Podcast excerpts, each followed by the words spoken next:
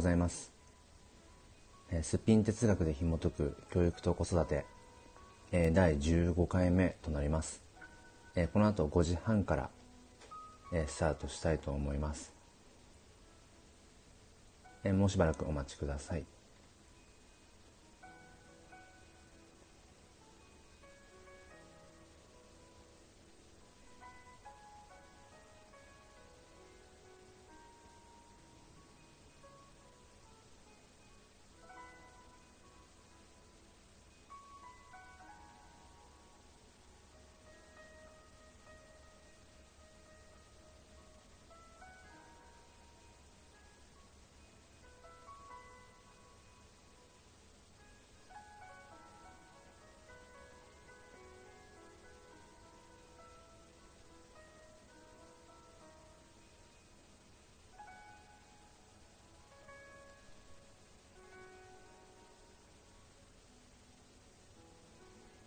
ゴンさんおはようございます。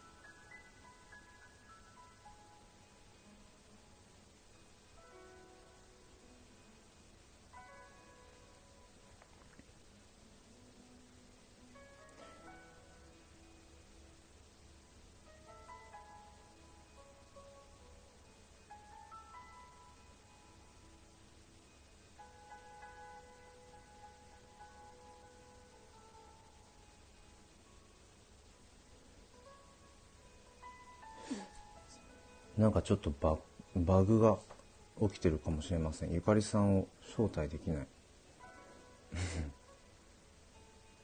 あ、ゴンさんありがとうございます。あ、なんて校長さんも来てくださいました。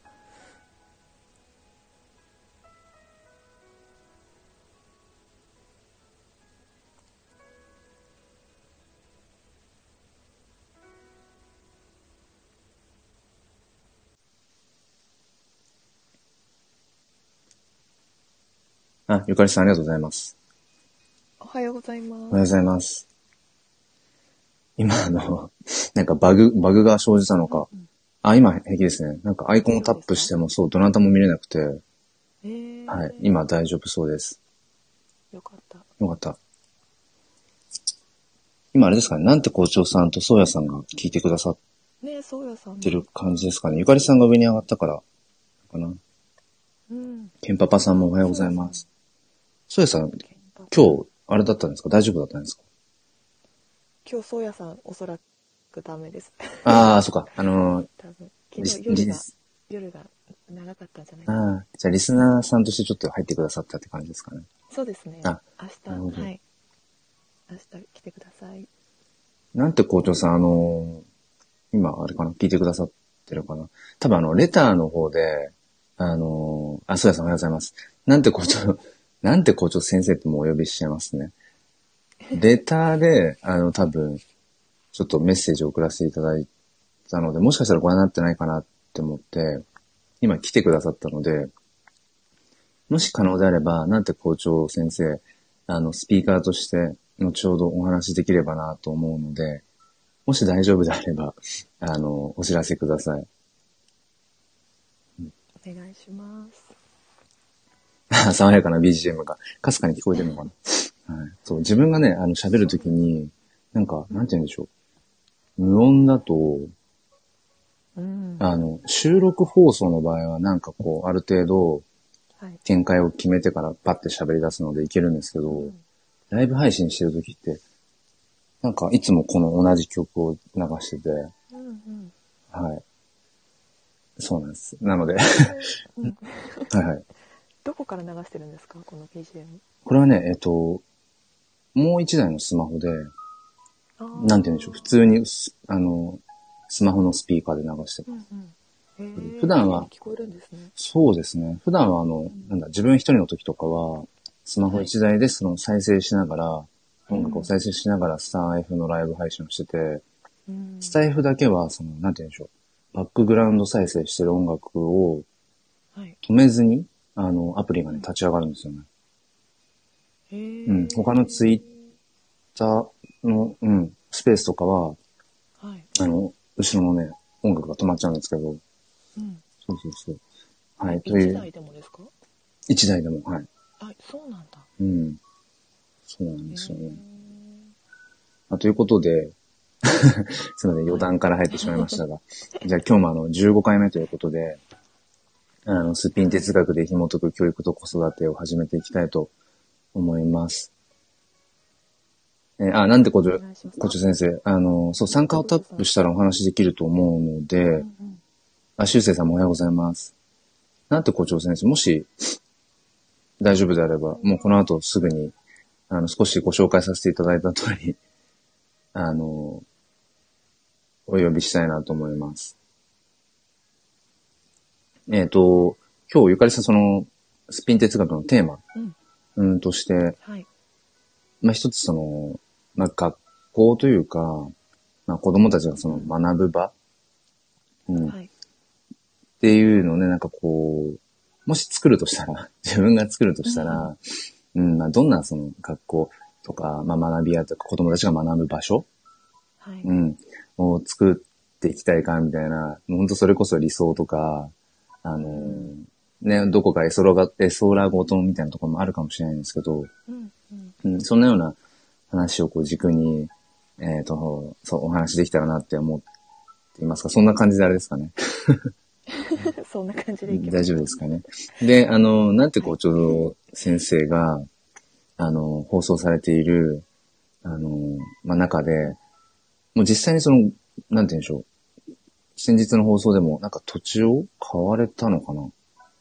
で、なんかこういろいろ学校を、そう、DIY されていたりだとかして、でそれがすごく、あの、お話が素敵で、あなんかはい。その、本当にピンポイントで教育とか子育てについてお話ししたいなっていうふうに思っていて、うん。すごくタイムリーなので、はい。はい、あの、早速ですけど、なんて校長先生をちょっとゲストとしてお呼びしてもよろしいでしょうか？もちろんです。はい。じゃあちょっと招待タップしてみますね。はい。あ、そうやさん、そんな話を昨日、ミーティングで。あ、そうなんですうね。んあ、いらっしゃった。おはようございおはようます。ございます。ます。おはようございます。はじめまして。はじめましてはじめ、ましてあの、毎日、あの、拝聴させていただいてます。こちらこそ。えあの、な、なんて校長先生とお呼びしちゃって大丈夫ですか？そうですね。はいはい。もう、はい。ええ校長先生を、あの、されてるんですよね。そうなんです。うんうんうんはい。あの、普段はね、放送としては、あの、まあ、HSP というか、こう、無理をしない、頑張らなくていいチャンネルってことで、なんかその、頑張らないようにってことを多分主軸に配信されてると思うんですけど、あの、なんか最近特に、その、なんでしょう、学校というか、うん、なんかその部分の話を結構されているような気がして、ええーで、すごくこう、お話を ぜひ、こうライブ配信というか、こう、うん、したいなっていうふうに思ったんですが、はい。ええなんか、まあ、もしよければ、まあ、まあ自己紹介といいますか、なんか最近こうされていることだとか、少しお話を、うん、いただけたらありがたいなと。そうですね。ええまあ、あの、私の場合は高校なんですけれども、ええまあ、定時制で、自分自身は定時制の学校で、まあ、16年間、まあ、教えてたこともあって、ええまあ、立場変わって、今、まあ、現場に戻ってきているっていうか、まあ、高校の校長で、うん。まあ、働いているんですけれども、ええその、まあ、結構こう、不登校の子供だったりね、うん。あの、がたくさん来てる学校なんですよ。ええで、まあそういった子供たちが、まあ、まあ小学校とか中学校に、まあ実際通えてなかった子供がほとんどなんですけれども、うんまあ高校に来て、えー決意をして、まあ高校に入学してきてくれたうん子供たちを、なんとかこう毎日毎日来たいなと思えるようなうん。環境ができたらいいなっていう、うんそれでこう試行錯誤なんですけどね、まあ、こんなんがあったらいいなとかね、うん。えーこういうことがあったらひょっとしたら興味持ってくれるかなっていうのを、あちこちに散りばめられるような環境づくりをしてみてるような感じですかね。うんうんうんうんうん。ありがとうございます。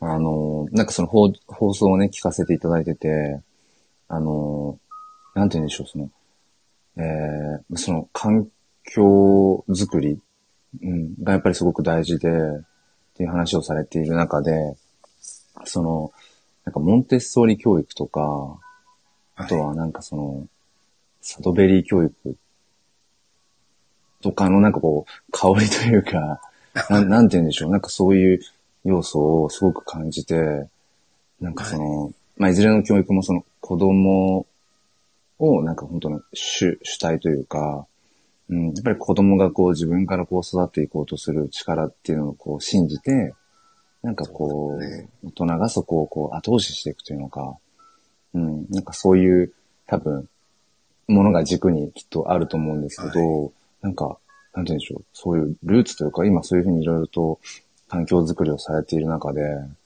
なんかこう、なんて言うんでしょう、ル ルルーツというか、うんうんなんでそうなったかそうですね、校長先生がなんかこういろいろと、はい。こう、その、されている、なんかもしあれば、そうですね。あのーまあ、子供のことをよくこう見ていると、まあ、その、まあ、不登校になったんじゃないかなとかね、こういう子供を見ている時に気づいたのが、えこう、大人の期待に応えようとしてたりするように感じることが、うんうんうんまあ、実は多かったんです。え、え。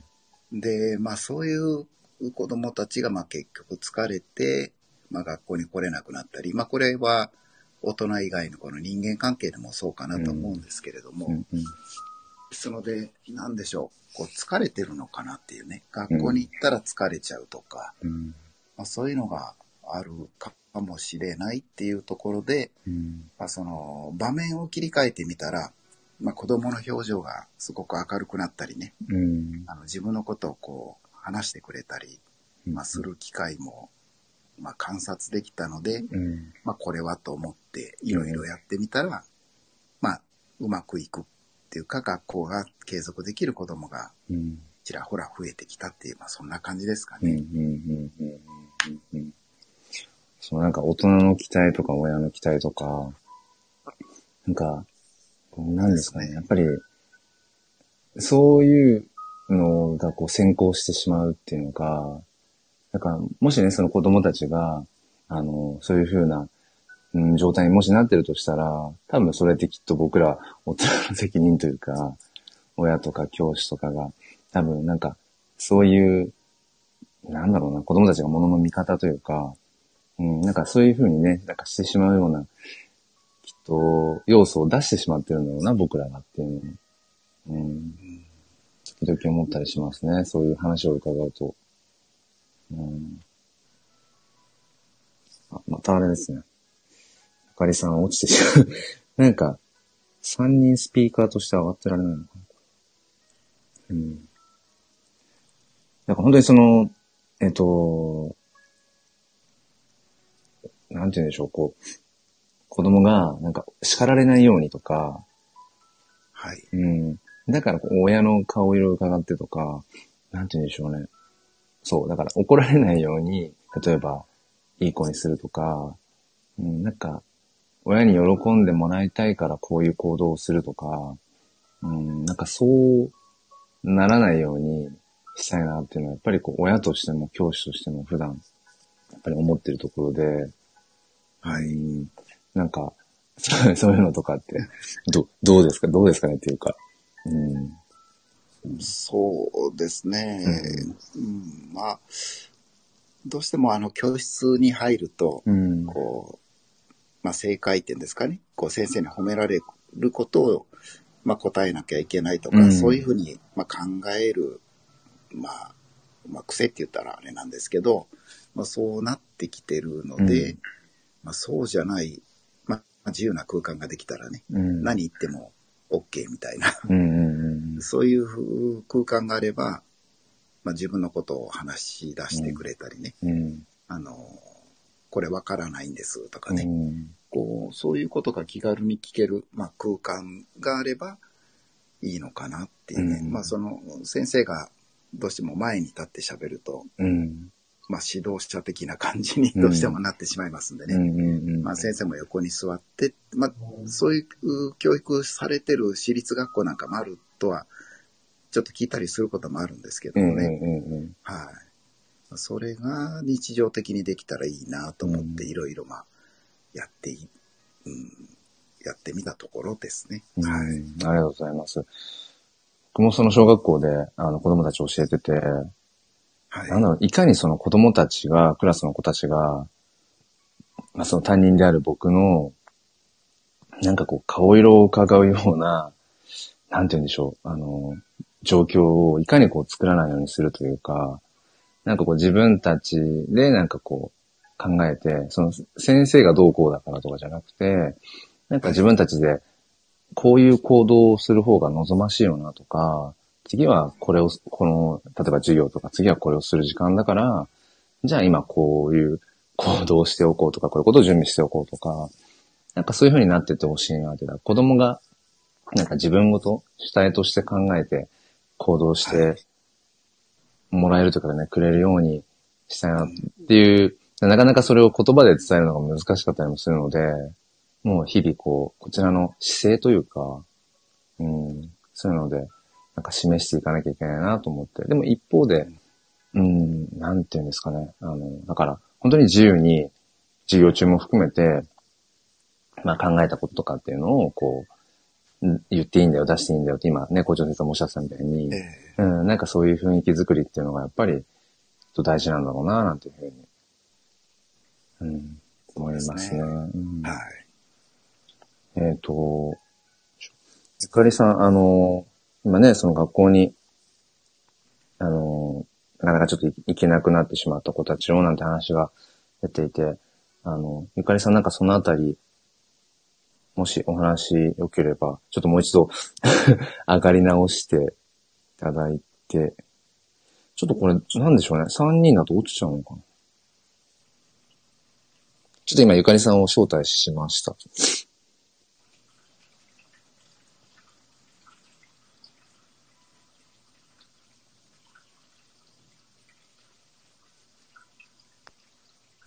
あ、ゆかりさん大丈夫ですかね？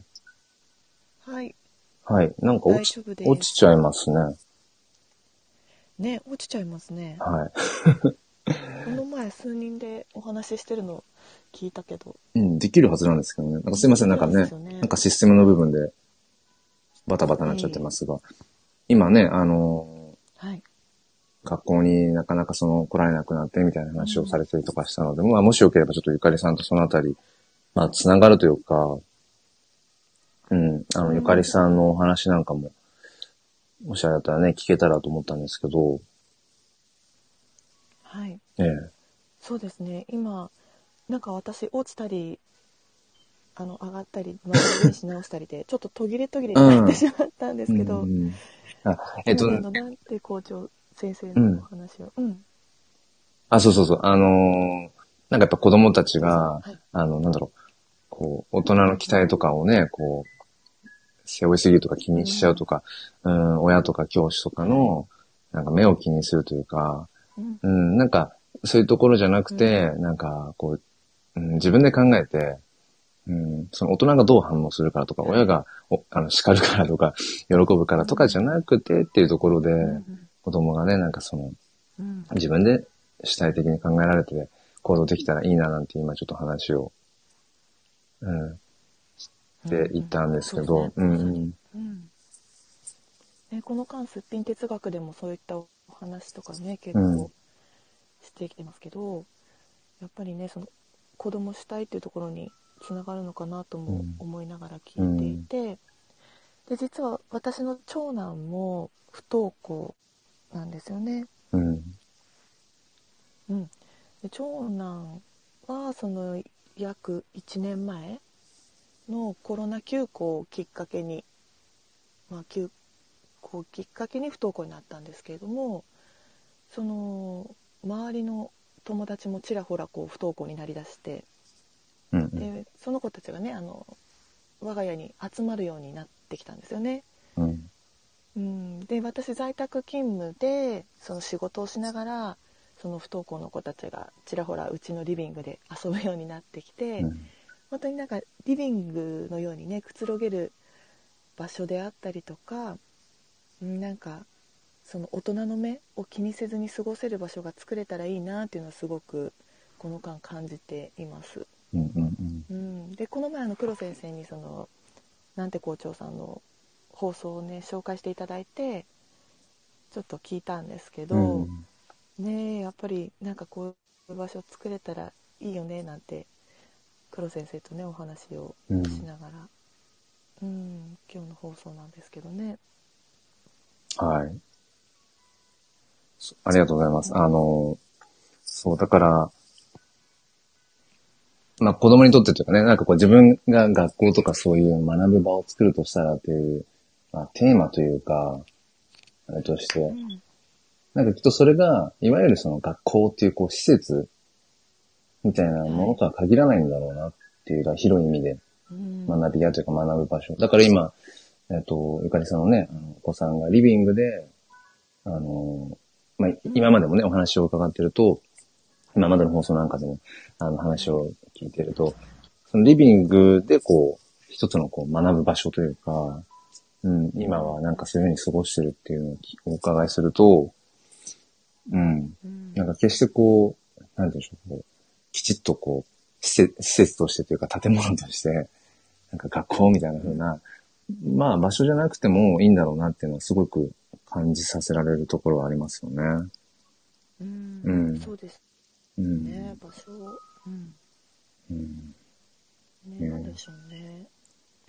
今、あの、そうやさんが、その池田君の、うん。うん。あ、ごめんなさい。そうやさんがね、今コメントで、保育の主体も子供を軸に置いて、学校でも主体的に置くことを意識しているのに、子供が主体的に育っていいないということは、日本の教育は子供が主体とは言えないということなんでしょうかねって今、コメントがあって、うん。あの、まさにその、僕もずーっとこのツイッターの方なんかでも、その、まあ、公教育、まあ特にその公教育において、主体性ってものがすごい歌われてるんだけど、そもそもシステムとして、うん、まあ、その、大人が軸にある、大人が主体としてやっぱり作られている環境、教育環境を土台としているから、やっぱりそこに矛盾が生じてるみたいな話を、うん、したりとかしてたから、ここはすごくやっぱ考えさせられるな、その主体ってなんだろうとか、今ね、その、なんて校長先生がいろいろ学校の環境をいろいろとこう考えてらっしゃるという中で、やっぱり子供たちがこう主体的になれる環境っていうのかな？なんかそういうのも大事なんだろうなって今。うん。あなんて校長先生、もし、あの、大丈夫であればお好きなタイミングで、ええお話しされてください。すいません、なんかね、3人でね、スタイフ喋るのちょっと初めてで、すみません、はいあの、うまく話が触れなくて。うんそうですね。でもリビングのような空間で勉強ができるっていうのは本当理想的ですよね。うんうんうんそうですよね。ゆかりさんもあの、好きなタイミングでお話ししてくださいね。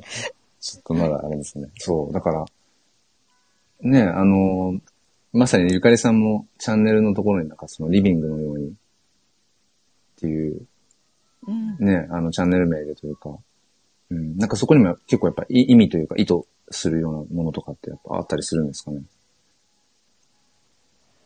そうですねやっぱりその子たちを見ていて、うん。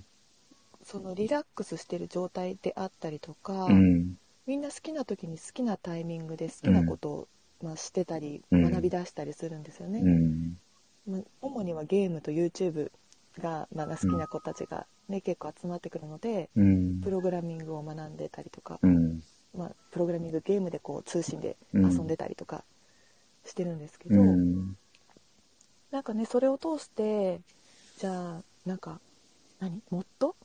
なんかのコードを打ちたいからうん。僕は一生懸命こう今タイピングを練習するとか、うん。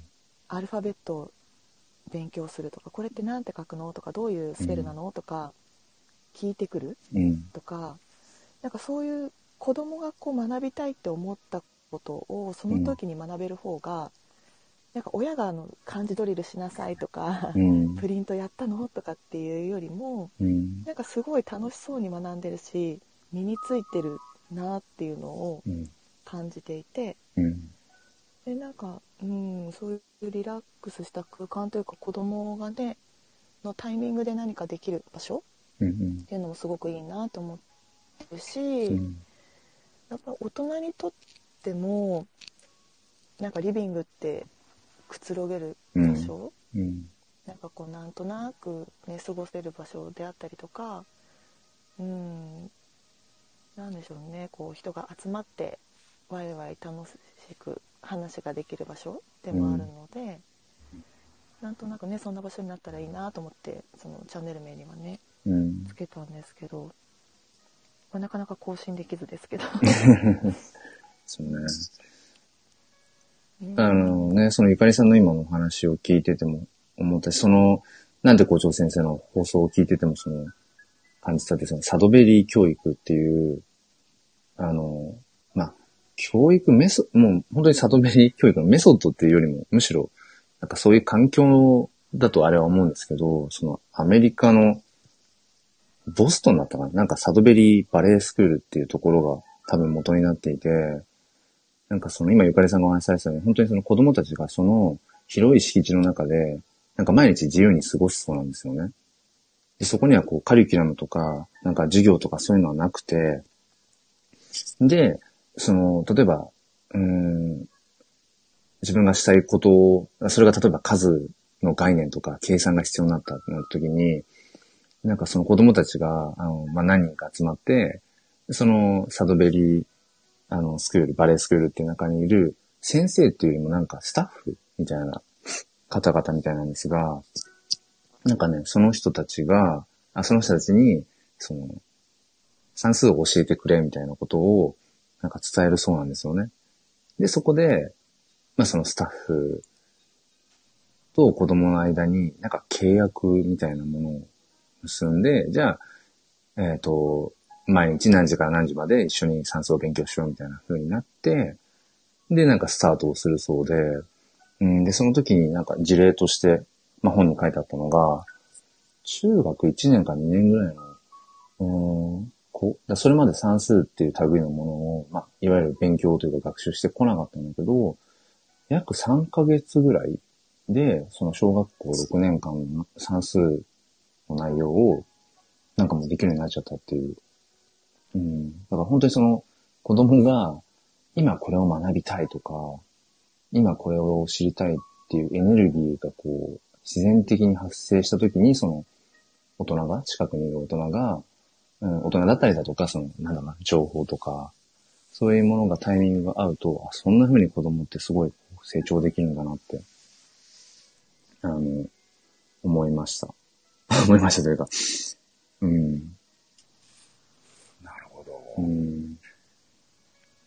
本当に興味深いですよね。うん。ですよね。うん。あ、なんで校長先生、あの、お時間とかあれだと思うので、ええ、ええ、あの、どどうし、どうしましょう？タイミング的に。そうですね。もう、ねそろそろですね。はい。はい。また、はい、今日はありがとうございました。ありがとうございます。すいません、はなんかあの、上がってきていただいて、あの、いえいえ貴重なお話聞けままたあの、放送の方も楽しみにしています。で、またタイミングが合えばぜひ、え お話できればとまたよろしくお願いします。ありがとうごいざいます。失礼します。はい、失礼します。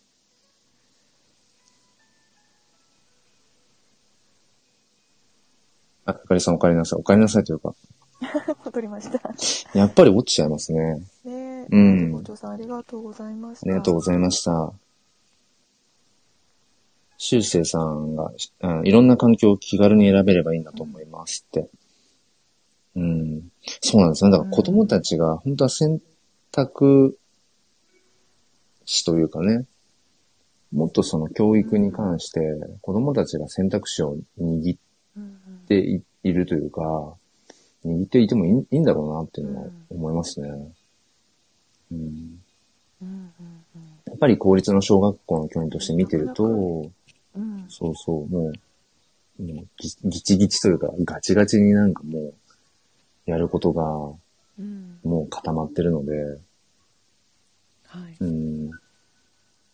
そうそう。だからその中で子供たちに、なんだろう、選択とか、うん、まあ自由というか、いまあ余白かな？余白がない感じがします、教育現場の。まあ、教師もそうだし、うん子供もそうだけど。だから、ううん、なんかそういうね、ゆかりさんのおっしゃったみたいな、リビングの、ね、そういうくつろげるようなところで、ゆとりを持ってっていうのはすごく、うん、なんか理にかなっているというか、そりゃそうだよなってすごく、うんうん、思いますね。うん。ね、ありがとうございますなんかねその来れなくなっちゃった子たちのきっかけもうん。やっぱり自分が直接ではないけれども、うん周りのお友達がうん。こう無理を強いられてるのを見てるのが嫌だとかっていうのもきっかけなんうん。ですよね。例えばその体育の授業の時とかに、うん。今ちょっとその気じゃない子とかがうん。違う方向に行ってしまうと。引きずって戻されるとか、なんかね給食とかもそうだけど、うん。なんか無理やりこう食べさせられるとか、うん。なんかそういう姿を見てて子供のね、うんお友達がこう苦しんでいったりとか嫌がってたりとかする姿うん。を見てるのがすごく嫌でうん行かなくなったとかう、ん。うん。うん。うん、そういう子もねいて自分が直接でもなくてもねやっぱり感じ取る子はね嫌なんだろうなっていううのも、ん。うん、感じるし引きずってまでこうやらなくてはいけないのかっていうのもねなんかうんどう、うん、そうなんですよここまでね。成長させなきゃいけないみたいのがねやっぱりあるんでしょうねきっとね。うん。僕もだから、その、どちらかというと、なんでしょう、その明らかに、例えば、ね、その授業をしていて、周りの子たちの、なんだろう、こう、やろうとしている子たちのね、意欲を削ぐような行動をあえてするとか、うん。うーん、はい。なんかそういう行動を取ってしまう子がいた場合はまたちょっと別なんですけど、うんうんなんかただただやる気がなくて、なんかこう、なん、なんて言うんでしょう、あんま参加してないっていう、う、うんん。あのー子に関しては、基本的に、うん。なんだろうな、む無理をして、無理をしてまでこっちがね、働きかけてこう、もちろん、働きかけはしますけど、促すというかね、なんか、なんていうの、す少しでもね、興味が、例えば今、持てるようにとか、うんでもなんかそれ以上は、僕はどちらかというとしないというか、うん。ううんん。でね、先生、教師によっては、いや、なんかね、そのやっぱり、それでもこうやらせるべきだとか、やらせなきゃいけない。うん。これをこの学年の今この時期にこれをやらなきゃいけないってやっぱり、うん、主張するね、はい。方もいると思うし、でも本当にそうなのかなっていうのは、明確な答えはちょっと持ってないんですけど、うん。うん、本当にそれってやんなきゃいけないのって思いながら、そううん、本当にこれって学ばなきゃいけないというか学ばせなきゃいけないのとか、う、うんんなんか、そういう要素ってすごく多いなと思いますね。なんか本当に大事なところだけにうんしてったら、そんなに、例えば小学校って言っても、うん、本当はもっと余余白が作れるんじゃないのって思うところはありますね。うんうん。あ油底主さんおはようございます。ねえっ、と、ちょっとコメントを、そ、そうやさんがくださってたので、ちょっと読みますね。はいそうやさんねうん。先ほど、あの、そのサドベリー教育、うん、サドバレ、サドベリーバレースクールってところで、その子供たちが日々自由に過ごしてて、カリキュラムとかもなくて、そんな中で、まあ、ある時そのね、算数を勉強したいって言って、で、その職員、スタッフの人、何人か捕まえて算数を教えてくれ、つって、うん、よし、わかった。じゃあ明日から何時にどこどこでやろうみたいな感じで、あの、一定期間やって、すごくこう、集中してね、学ぶなんて話をしたときに、あの、ソヤさんが、あの、その際算数以外の他の授業はしなくてもいいのか、しない方が良いのかっていう、うん、うんことを言ってくださっていて、そこが本当ね、あの、なんて言うんでしょう、難しいというか、うん、じゃあ果たしてその自分の興味関心があるものだけを学んでいけば、なんて言うんでしょう、その子にとって将来、うん、こうそれが正解と言えるのかどうかっていうところが、やっぱり、まあ、なかなかこうね、一概には言えないというか、難しいですよね。判断が。うん。ね、今こう、好きなこと？興味関心だけでいいのかとか。うん。あと多分その、僕らは多分当たり前っていうか、こう、思い込みも含めて、当たり前に思ってる教育の部分が多分たくさんあるから、あの、なんて言うんでしょう、小学校、中学校とその義務教育を、まあ、いわゆるその学校って言われる場所で勉強して、こう、カリキュラム、教育課程とかをこう、うん、こなした上でこう、社会人になっていくってことが当たり前の社会だから、なかなかこう、それ以外の事例っていうのが、多分知らなかったりもするし、うん。だから、例えばそうやって本当に自分の興味関心、自分の好きなことをどんどん伸ばしていく。で、そこから派生していった学びたいことをその時、学びたい時に学びたい場所で学んでいくっていうことをした子たちが、うんと、なんて言うんでしょうね。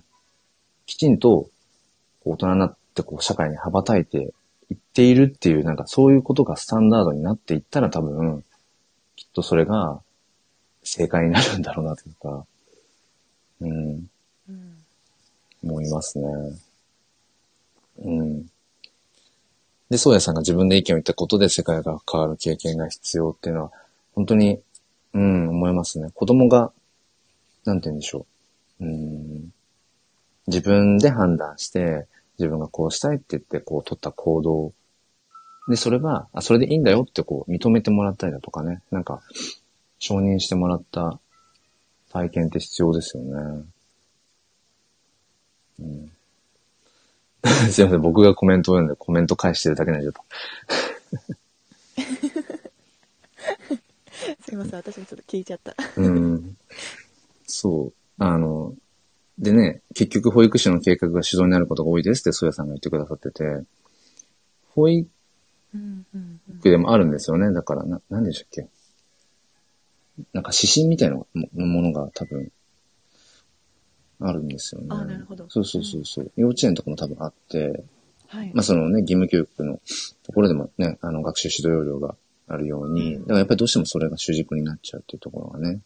ううんん。しゅしゅうせいさんがね、その、その、ひ引きずり、引きずり回しじゃないけど、本当に引きずり回してるのかちょっとわかんないですけど、ね、そういう、うんね、先生が、まあ、いなくなればというかね。うん、なんかそういうね、思考じゃん、その、絶対やらせなきゃいけないから無理してでもっていう思考じゃない、ね、思考をこう先生方がね、みんなができたらいいなと思いますね。うん。あ、トンさんおはようございます。ルミさんもおはようございます。うん。あ、保育所、保育所、ほ保育所、ほ保育指針だ。そうそうそう。うん。あ、なんて校長先生、あれだ、まだいらしてくださってた。うん、その子が一番得意なところを伸ばしていけば、他の部分も後から伸びていく生徒が多い。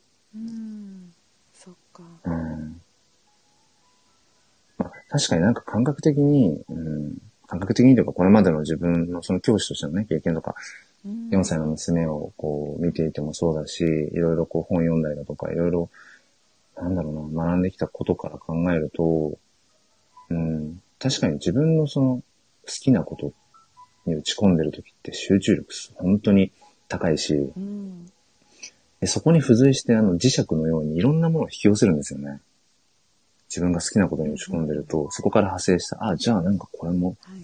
これもついでに拾ってっちゃうじゃないけど、だから、なんか、本当に苦手意識を自分で持っている分野をあえて無理してっていうよりも、自分の好きなこと、興味があることっていうのを主にして、うん、学んでいった方がいいんだろうなっていうのをね、なんか感覚では持ってるなって。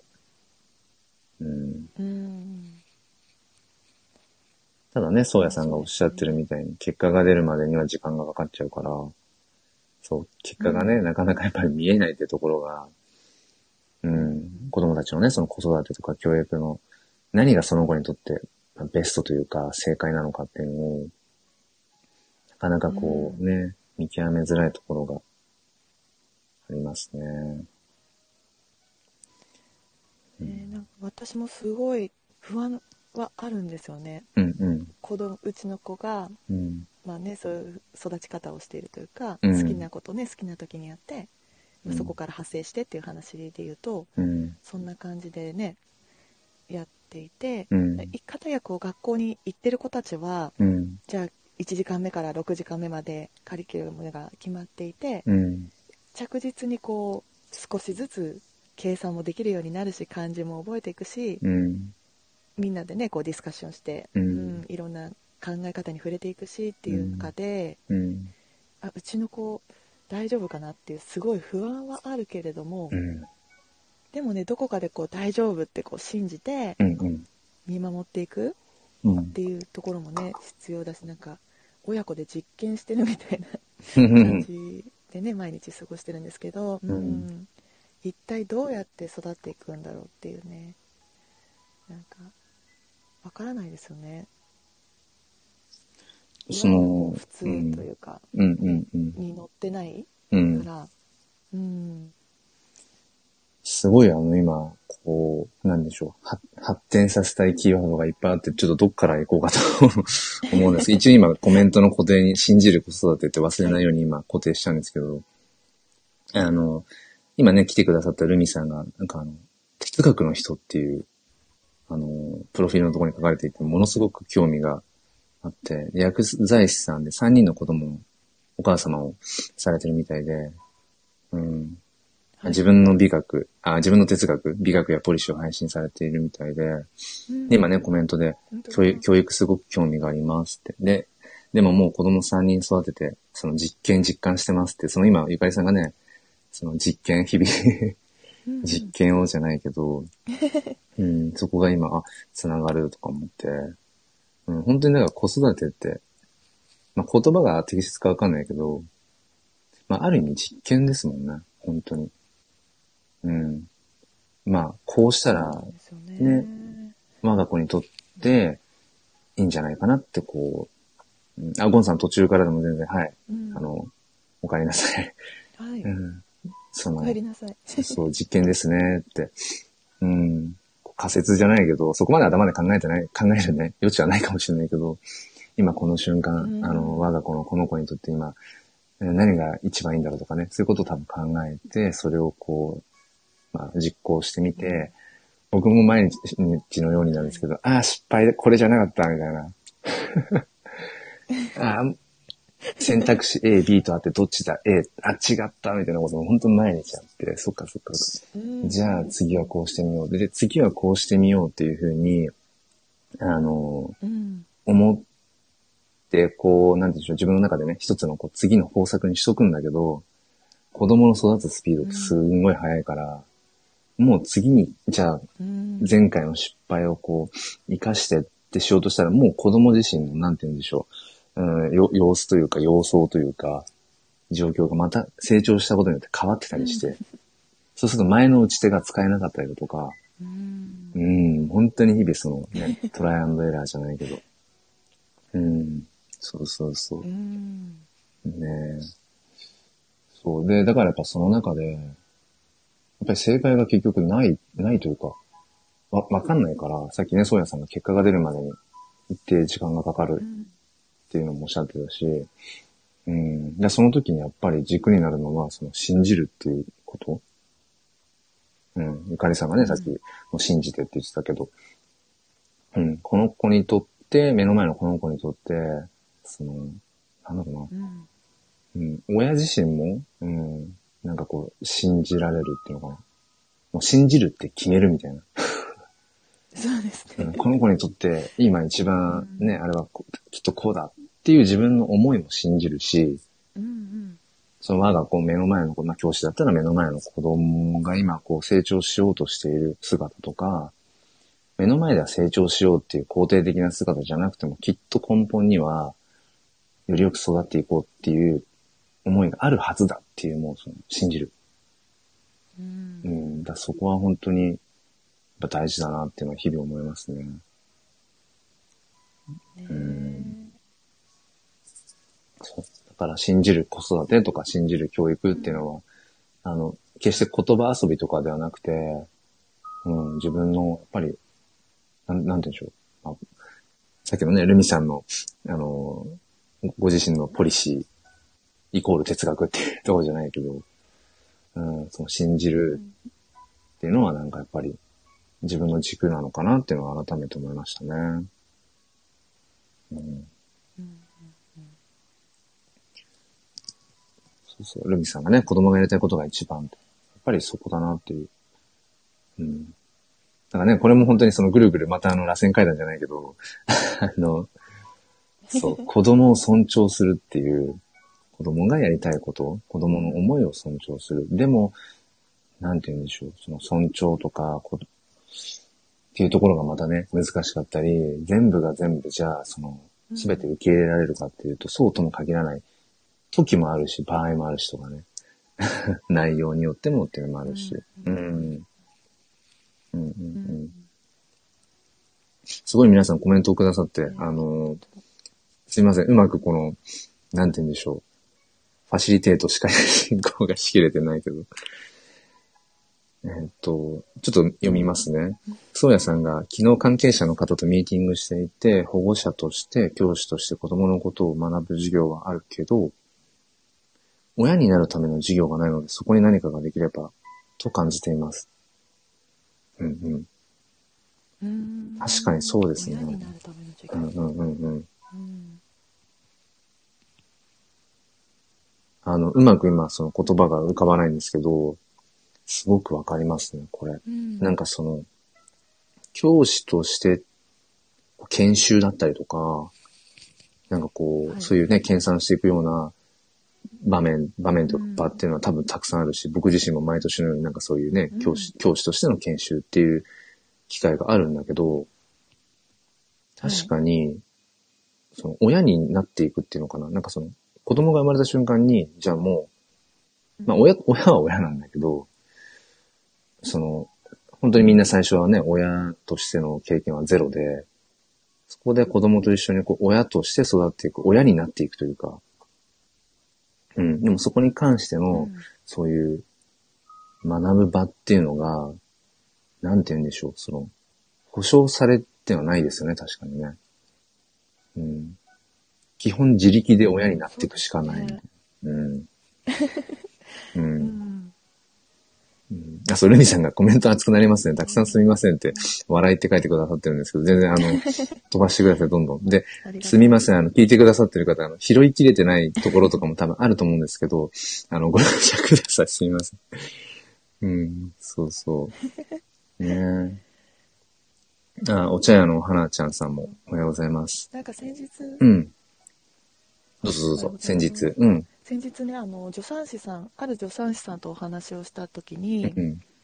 あのやっぱり子供生まれる前って母親学級とかあって沐浴の仕方とか、はいはいはい母乳の与え方とうんか、うん。ね、そういったのを教えてくれるしうん生まれてからも離乳食の作り方とかを教えてくれるうんんだけれども、なんか結構子供妊娠中ってこうワクワクする気持ちうん。生まれてくるのがすごく楽しみでどんな洋服着せようかなとかうん。で結構ワクワクした気持ちばっかりでこう子供が成長していき出産して生まれてくるんだけれども、うん。生ものの子供を見てないからうん。その理想と現実のギャップうん。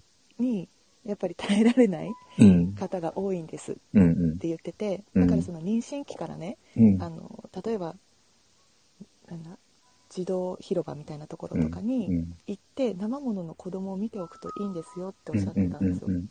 でそれすごくいいなと思って、うんね、なんか生まれるまでに、ね、あの実際の子供ってどんな感じなんだろうとか、うん。赤ちゃんってどんな感じなんだろうっていうのを、ね、なんかすごい理想ばっかりじゃなくて現実も見ておく、うんっていうのがねやっぱり必要だってうん。おっしゃってたけどなんかね親にたなるための授業っていうところとなんかちょっと授業ではないけど、うん。うん、なんかこう感覚でね分かっておくとかっていう場も必要かなっていうのを、うん。私も、うん、ふと思いましたね。あの、一応今、あの、今までやってないことを今日試みていて、そのなんか今話していて主軸になっているテーマを言語化して固定のコメントに置くっていうのをちょっと今やっていて、やっていてというか、はいはい。そうだから今ね、その親になるための、まあ、学びの場って一応言葉にしたんですけど、うん、なんかそれがやっぱり必要だなって、その、今ね、お話にあったように、僕も、あの、なんだ、生まれる前に、うん妻と一緒にそういう、なんかね、近くのコミュニティセンターとか行って、うんあの、なんて言うんでしょう。その、まあ僕は男性なので出産はできないから、うん。その、なんて言うんでしょう、このお重りみたいのをつけて、あうん、あの、妻がどういう普段、その、状態なのか、うん。うん、自分一人の体じゃないっていうのはどういうことなのかっていうのを体験してみたりだとか、その、沐浴の仕方とかをこう人形を使って練習したりだとか、うん。その、出生まれて、まあ、すまあ、数ヶ月というか、本当にとにかく生まれて、あの、最初スタートがこうスムーズにできるようにって、そういうね、いろいろ、うーん、なんかうん。経験みたいなことはしに行ったけど、その、生まれて、ある程度ちょっとこう、落ち落ち着くというか、うん、最低限、こう、落ち着いた、だからまあ、個人差あると思うんですけど、例えば、例えばだから1歳以降とか、うん、なんか、例えば歩き始めて、なんか少しこう、おしゃべりも始めてなんていうあたりからの、うん、子供との向き合い方というか、子育てのしし仕方？うん。なんかそういうのを学ぶ機会っていうのは、自分からこう、なんだろう、そういう場を取りに行かないと、ないかもしれないなって。うん。うん、そうですね。そうだからその、はいスタートアップじゃないけど、スタートアップのところはなんとなくちょっとそういう、うん、やりにくい余裕が、余裕があるのかもしれないですね。もしかしたら。だから、生まれる前はまだ、わあの、第一子とかだったらね、第一子とかだったら、ああの、お大人、親がまだ時間がちょっとあるっていうか、うん。でも生まれてからやっぱうんり子育てが実際始まると時間がないですよね。その学びに、うんどこかに学びに行くとか、何かを学ぼうってそもそも。その余裕が持てないってところもあるのかもって今思いました。ちょっと喋ってて。うん。ねえそうですね。うん。なんかね結構赤ちゃんとか子供のこととかを学びに行くけれども、うんその場にこう子連れはちょっとご遠慮くださいみたいなね場も結構あうんったりとかして、あ子供連れていけないなら参加できないやみたいなね、ところもあったりとかうん。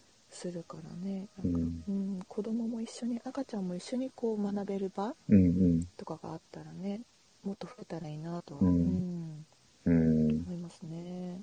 ねえ。ねなんか子供たちってこう目に見える部分よりも目に見えない部分の方が結構大きかったりとかで、うんうんうんそこをこうよく観察して、なんて言うんだろうアクセスしていって、うんうんうん。信じて見守るっていううん。方かなってそうやってなんかこう目に見えて外にこう溢れてくるところよりもね、うんうん。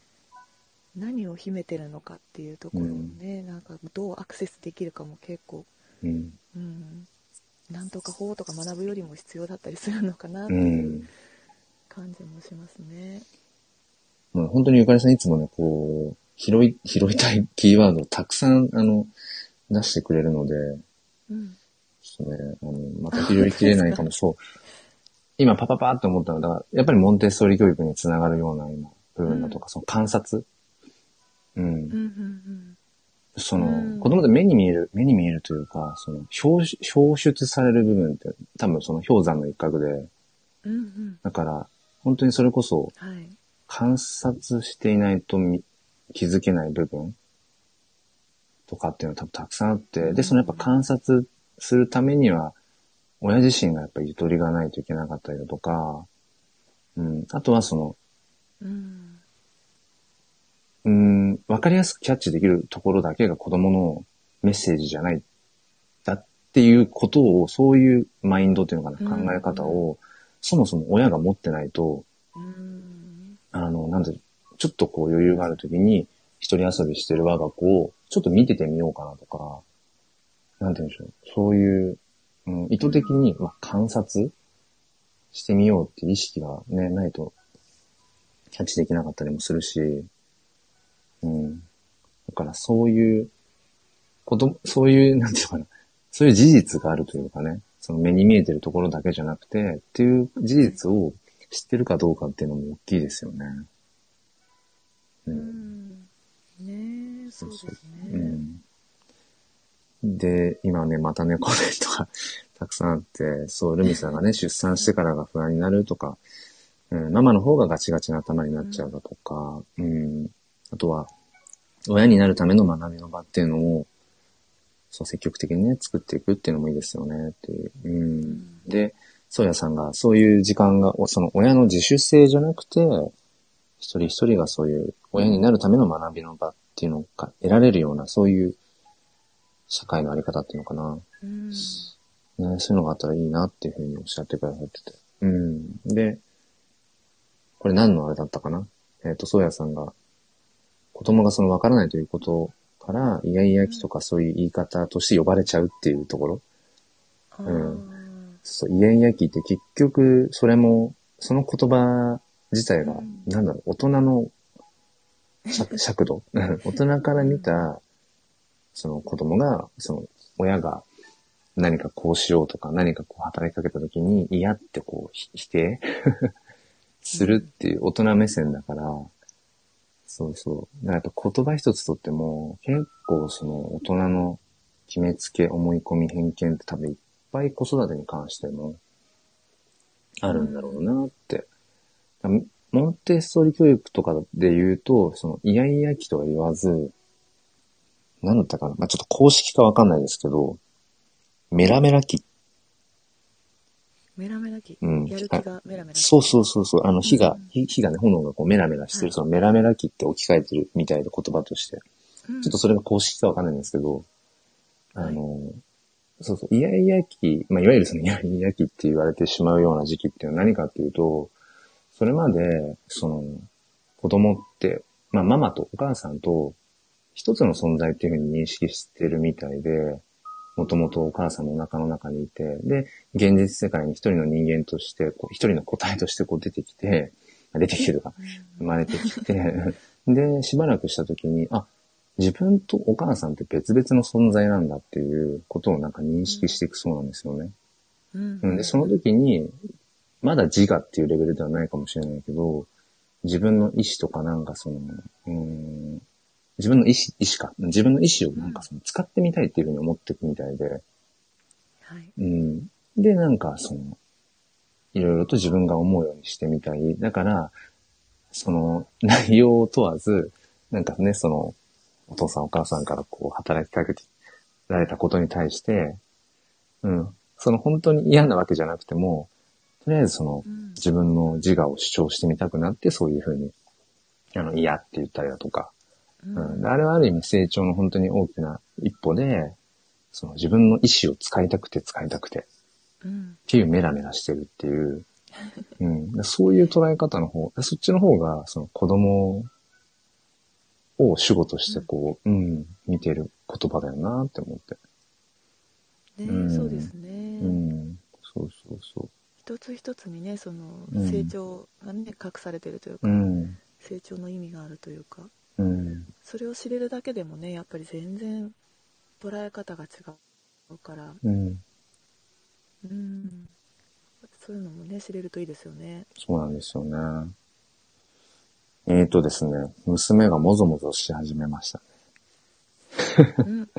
ちょうど気づけば、うん、1時間ぐらい。6時半ぐらいに、うん。やっぱりあれですね、なんか前半30分ちょっとこう、まあお互いというか寝起き、寝起きっていうのもあって、なんとなくこう、そうですねあの、ふらふらしてるんですけど、後半30分やっぱりね、こう来てくださる方も増えて、割とね、うんあの、お話が盛んになっていくなっていう感じが、うん、します。すいません、コメントをちょっと読み切れなかったりだとかもして、うん。そう、ゴンさんが最後に自我が芽生える時期、はてなって、うん、書いてくださって。うんうんそう。自我が結局芽生える時期っていうのがは、どういいわゆるその物心をつくっていうのと、自我の芽生えって違うのかな、ごめんなさい。ちょっと今明確なあれをお答えできないんですけど、ううんん、うん多分ね、心理学とか脳科学とか、多分そういう話なんでしょうけど、うん。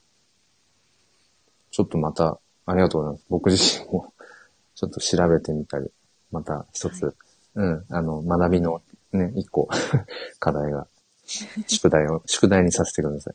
うん。はいうんうん。あ、自我が芽芽生える時期だと思いますって。ミミさんが心理学で言うと。うんうんうんうん。ねえはい。えっ、と、じゃあ、あ、い一個というか、読み飛ばしてたな。ルミさんが子供は生まれてからたくさんのものを触って感じて身につくのだから、泣くのも笑うのも怒るのも自然に子供の感じるままに、それを親がゆとりを持って見守ることが大事ですねって。本当ですね。っぱりゆとりを持ってね。うん。うんで、そのためにもね、やっぱり僕ら親自身が、なんだろうな。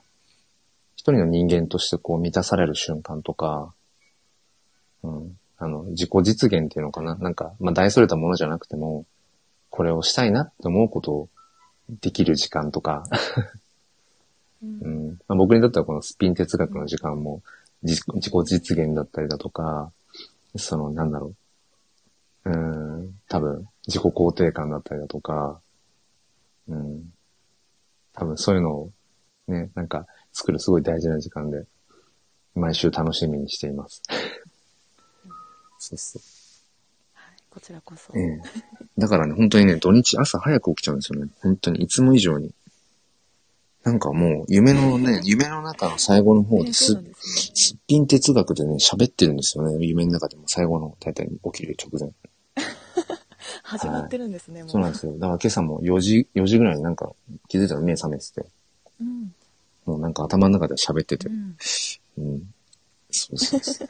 すごく大切な場所なので、あの、今日もね、いろんな方とお話ができて、あの、声だけじゃなくてもね、あのメッセージ通しても、いろいろやりとりができたので、すごく楽しかったです。